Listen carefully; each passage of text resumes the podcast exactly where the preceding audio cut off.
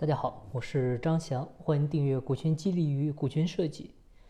今天呢，为大家分享一篇股权战略管理专家泰山管理学院马方院长的原创文章：创业老板，你被股权困住了吗？俗话说，生意好做，伙计难打。现实中呢，因为合伙做买卖而出现的矛盾，大多是源于权和利的纷争。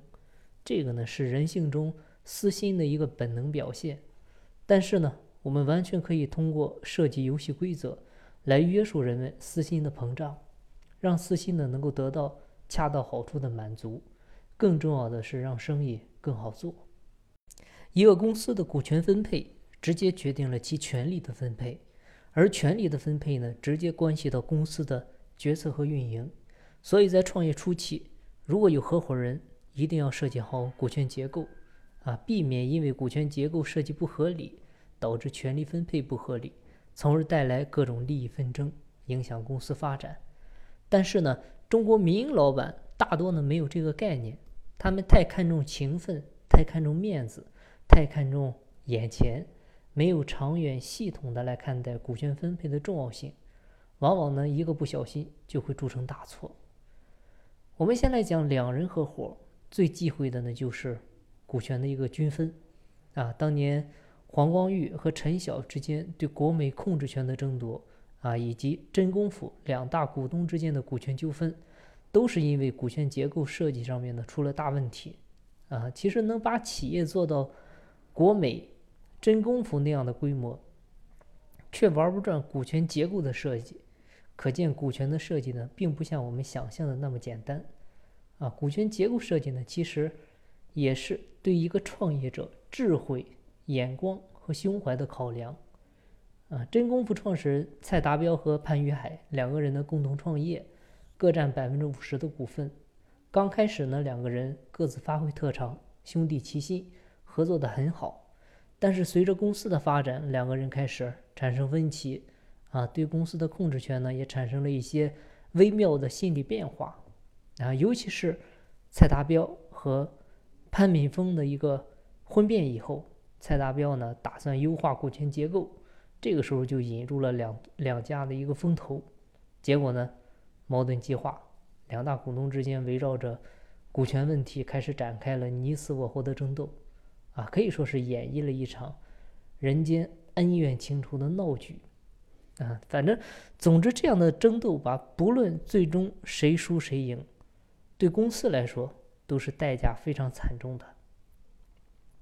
两个人合伙创业，平分股份啊，从眼前的人情来看呢，似乎是最好的，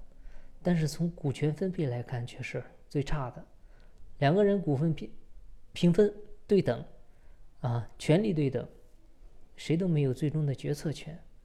这种高度制衡的股权结构，最容易出现很大的矛盾。出现了矛盾呢？就容易发生控制权的争夺，啊，因为两个人不可能永远意见一致啊，啊，任何一个组织它都需要一个核心的人物来引领，所以两个人合伙创业，一定不要出现各占一半股份的情况，而是要一大一小，一强一弱，啊，你比如八十对二十，啊，七十对三十，啊，或者说六十对四十，你这样才能够保证一个核心股东的地位。啊，一切呢才会更有序，公司也才会健康发展。所以两人合伙不可避免啊，也会有两个人都很强的一种情况啊。这个时候呢，两个人一定要能够高度互补才行。那你比如一个外向，一个内向，或者呢一个懂技术，一个懂管理啊，就像夫妻两个人，一个主内，一个主外，你这样内外互补啊，这个家就会很和谐。像潘石屹和张欣，他们就是把这种互补呢做到了极致，啊，潘石屹呢擅长商业谈判啊，销售跟政府打交道，那张欣呢就擅长建筑艺术、空间设计，所以呢他们各自发挥自己的专长，共同打造了搜狐中国这样一个商业地产帝国。所以对这样的互补合作，潘石屹呢说过这样一段话，就是找公司的合伙人。不要找一个班的同学，啊，你会的他也会，你不会的他也不会，这是败笔。做合伙人最重要的是要互补啊，这才是一个好的合作基础啊。我老婆是海归，我是土鳖，她从西方来，我从西北来，因为教育背景呢完全不一样，我们就互相看对方的长处啊。所以潘石屹说的这段话呢，很值得我们大家反思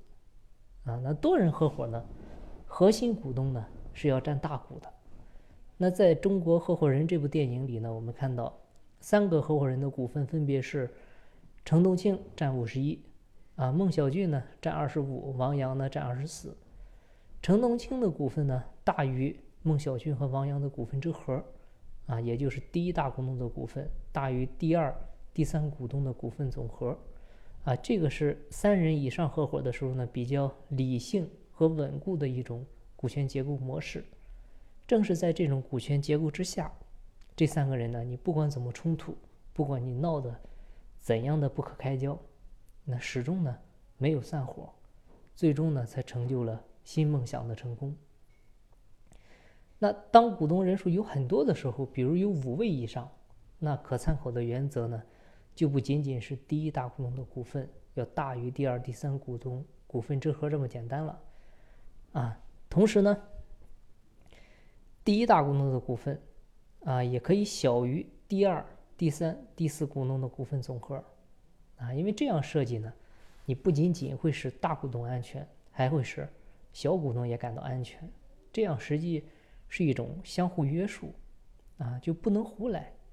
这个时候可能有人会问：你这样安排，啊，它不会有第二、第三、第四股东联合起来来对抗你第一大股东的一种可能吗？各位可以思考一下，如果这种可能变成现实，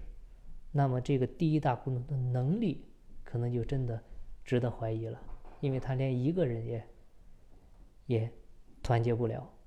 那腾讯在初创的时候呢，马化腾和张志东五个人共同出资了五十万元，马化腾呢出资二十三万多，占到了股份的百分之四十七点五，不到一半儿。那当时马化腾的观点呢，就是要让他们的总和呢比我多一点，啊，不要形成一种垄断独裁的局面。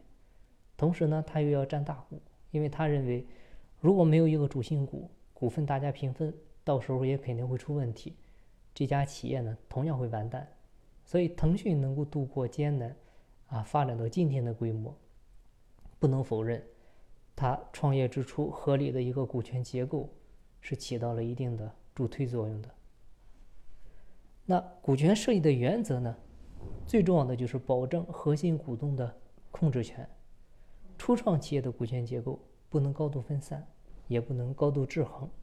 任何时候都要有核心股东掌握组织的控制权。这个是基本的游戏规则啊，也是中小企业能够从小做大的最关键的一步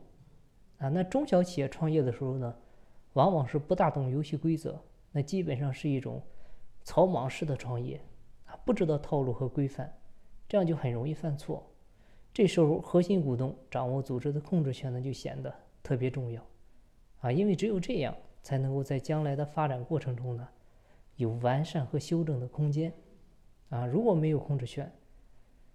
一旦发现有错误，你到时候就连改正的机会都没有。所以，这对初创企业来说是非常致命的，啊，不能纠正错误，企业呢就不能健康发展，也就没有未来。所以，中小企业在初创期呢，特别是治理还不规范的时候，做股权结构设计呢，一定要关注核心股东对组织的控制权，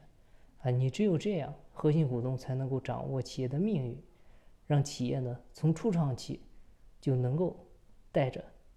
健康。发展的基因。那最后呢，跟大家做一个线上课程的预告。七月十号晚上，本文作者泰山管理学院马芳院长呢，将会在微信群直播讲授合伙人股权设计线上课程，主要讲解合伙人如何选择合伙模式设计、两人及多人合伙股权结构设计以及合伙人退出机制设计等内容。课后呢，马院长还会跟大家进行互动答疑。一一回答大家的问题。上课群呢，课后不会解散，内容可以反复收听。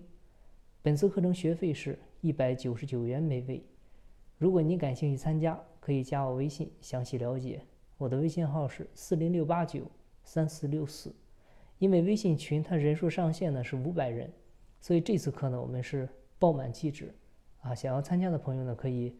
微信上私信我进行报名。好，那这期节目呢就到这里，感谢您的收听。进步在西天，金在路上。我是张翔，下期再见，拜拜。